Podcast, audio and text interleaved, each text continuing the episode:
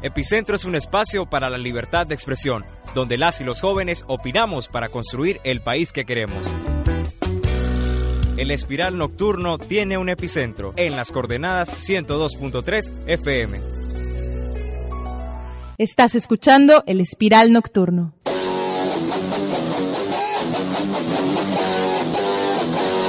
Continuamos con más en este espiral nocturno y en este segmento Epicentro, que es un espacio para la libertad de expresión. Hoy vamos a hablar con Héctor Domínguez Rubalcaba. Él recibió su doctorado en literatura hispánica por la Universidad de Colorado en Boulder y es profesor asociado en el Departamento de Español y Portugués de la Universidad de Texas, donde enseña literatura y cultura queer en Latinoamérica. Muy buenas noches, Héctor. Qué gusto tenerte en este espiral nocturno. Muchas gracias, Ariana, por esta invitación y buenas noches noches, tu público. Gracias. Bueno, podemos hablar de características comunes de un hombre latinoamericano o de los hombres latinoamericanos. Cuando me preguntan cómo defines el macho, qué es el macho para ti, yo digo que es un hombre sin poder, es un hombre sin inteligencia, es un tipo inseguro, es un tipo inestable, es un tipo autodestructivo, alcohólico, que le apuesta al delirio para poder hacer sus actos y cree que todo esto es poder.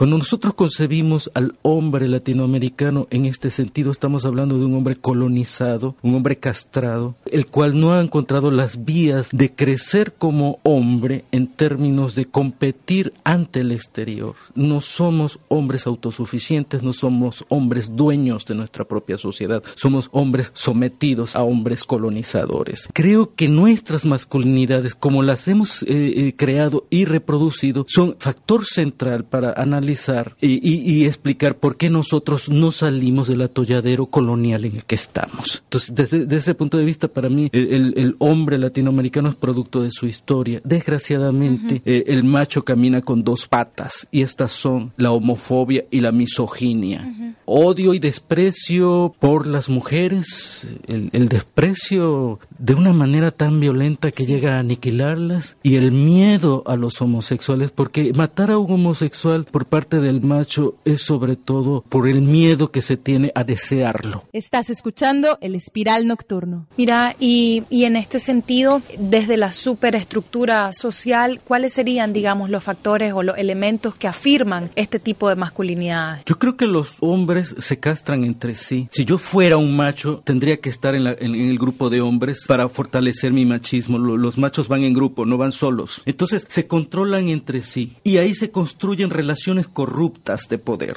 E, esa castración se da entre ellos mismos y es una castración que determina la inmovilidad de la sociedad. Estás escuchando el espiral nocturno. Con respecto a la misoginia, también hay problemas muy graves. El cuerpo de la mujer está siendo controlado desde un discurso religioso que está siendo respaldado en el discurso político y la mujer no tiene derecho a su cuerpo. Su cuerpo pertenece a los intereses de otros. Entonces, esta insistencia en reprimir no hace más que fortalecer el poder del macho y extender la violencia social. Estás escuchando el espiral nocturno. Y, en el sistema patriarcal en que vivimos, lo privado es sagrado, no se toca, es propiedad del padre.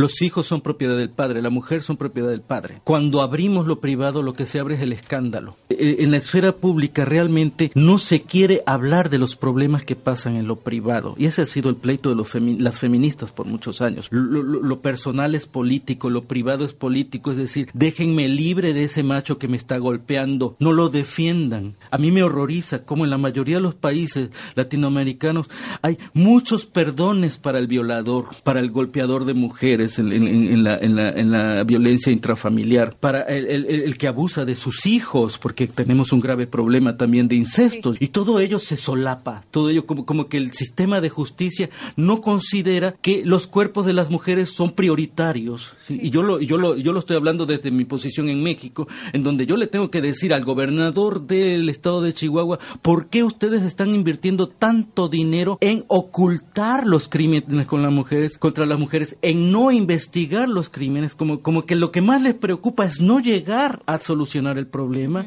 con el pretexto de que es que si nosotros hablamos o publicitamos todo esto no van a venir inversiones extranjeras. O sea, todo, todo, todo se reduce al interés de las inversiones extranjeras. No nos importan los cuerpos de nuestros ciudadanos. No, definitivamente no. El año pasado que se hizo el reglamento a la ley 779, ley integral contra la violencia hacia las mujeres, hubo un reglamento por, parte de la Asamblea Nacional y en este en esta reglamentación se incluía el tema de la mediación con los agresores. Sí, se modificó la ley para incluir este apartado de que las víctimas tenían que mediar con sus agresores para salvaguardar la integridad familiar. Entonces hubo todo un debate desde los movimientos feministas, desde los movimientos de derechos humanos y al final esa esa mediación quedó, pero quedó como si fuese opcional. Al final lo que se está haciendo, creo yo, desde ahí es obligar a las mujeres a continuar con estos ciclos y con estos círculos de violencia, pues que muchísimas veces terminan en, en la fatalidad del femicidio, pues del asesinato de las mujeres por cuestiones de género. Y eso, eh, la ley en Nicaragua al menos no es como un garante para la seguridad de las mujeres. Sinceramente no, no sucede así en este país, pues cada vez se incrementa mucho más la hazaña de los asesinatos hacia las mujeres y la cantidad de mujeres que van muriendo semana a semana en nuestro país. Un país completamente hecho un caos debido a políticas corruptas diseñadas desde ese grupo de machos. Esos machos han mostrado suficientemente que son incapaces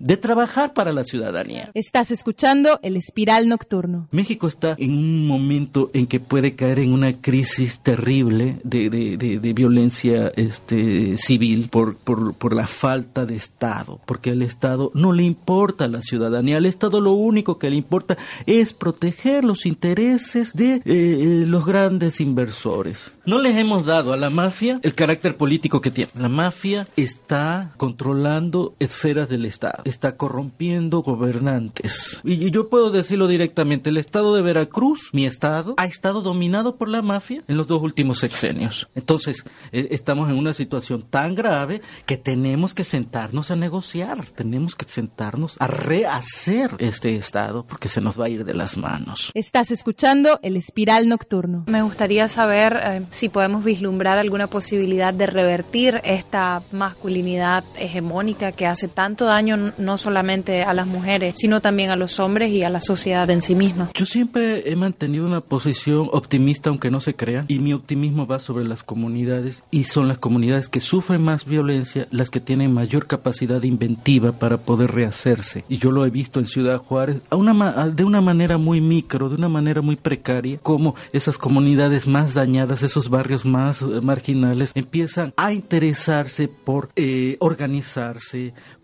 por autoprotegerse, por eh, educar a sus hijos. Hay, todo un, proyecto de educación propuesto desde las mismas madres de familia. Ahora queremos que nuestros hijos crezcan con una perspectiva de género, con respeto a los demás, porque se han dado cuenta que es el machismo el principal problema que, ha arrastrado pues a, sus comunidades al fracaso. Entonces, por ahí yo veo la ciudadanía consciente, la ciudadanía que se organiza, la ciudadanía que toma iniciativa y no en contra del Estado, ni en favor del Estado, ni con el Estado sino por sí mismas, de una manera autónoma. Ahí es donde yo veo la vía de salida de estos problemas. Estás escuchando el espiral nocturno. ¿De qué estamos hablando entonces cuando hablamos de nueva masculinidad o nuevas masculinidades? Estamos hablando de chicos que resuelven su problema de homofobia y su problema de misoginia. De chicos que se educan en el amor, en la creatividad, cuestiones de que, que digamos, hagan sentir al chico que tiene una capacidad intelectual, una capacidad creativa mucho más valiosa y que lo hace ser más ser humano que el hecho de estar jugando al dominio de los demás. Por ahí yo creo que está la clave. Estás escuchando el espiral nocturno.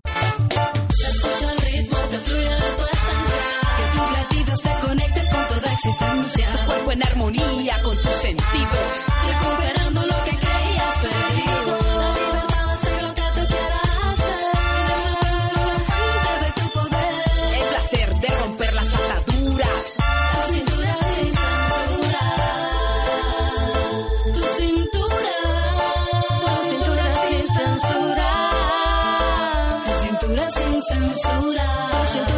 Estás escuchando el espiral nocturno.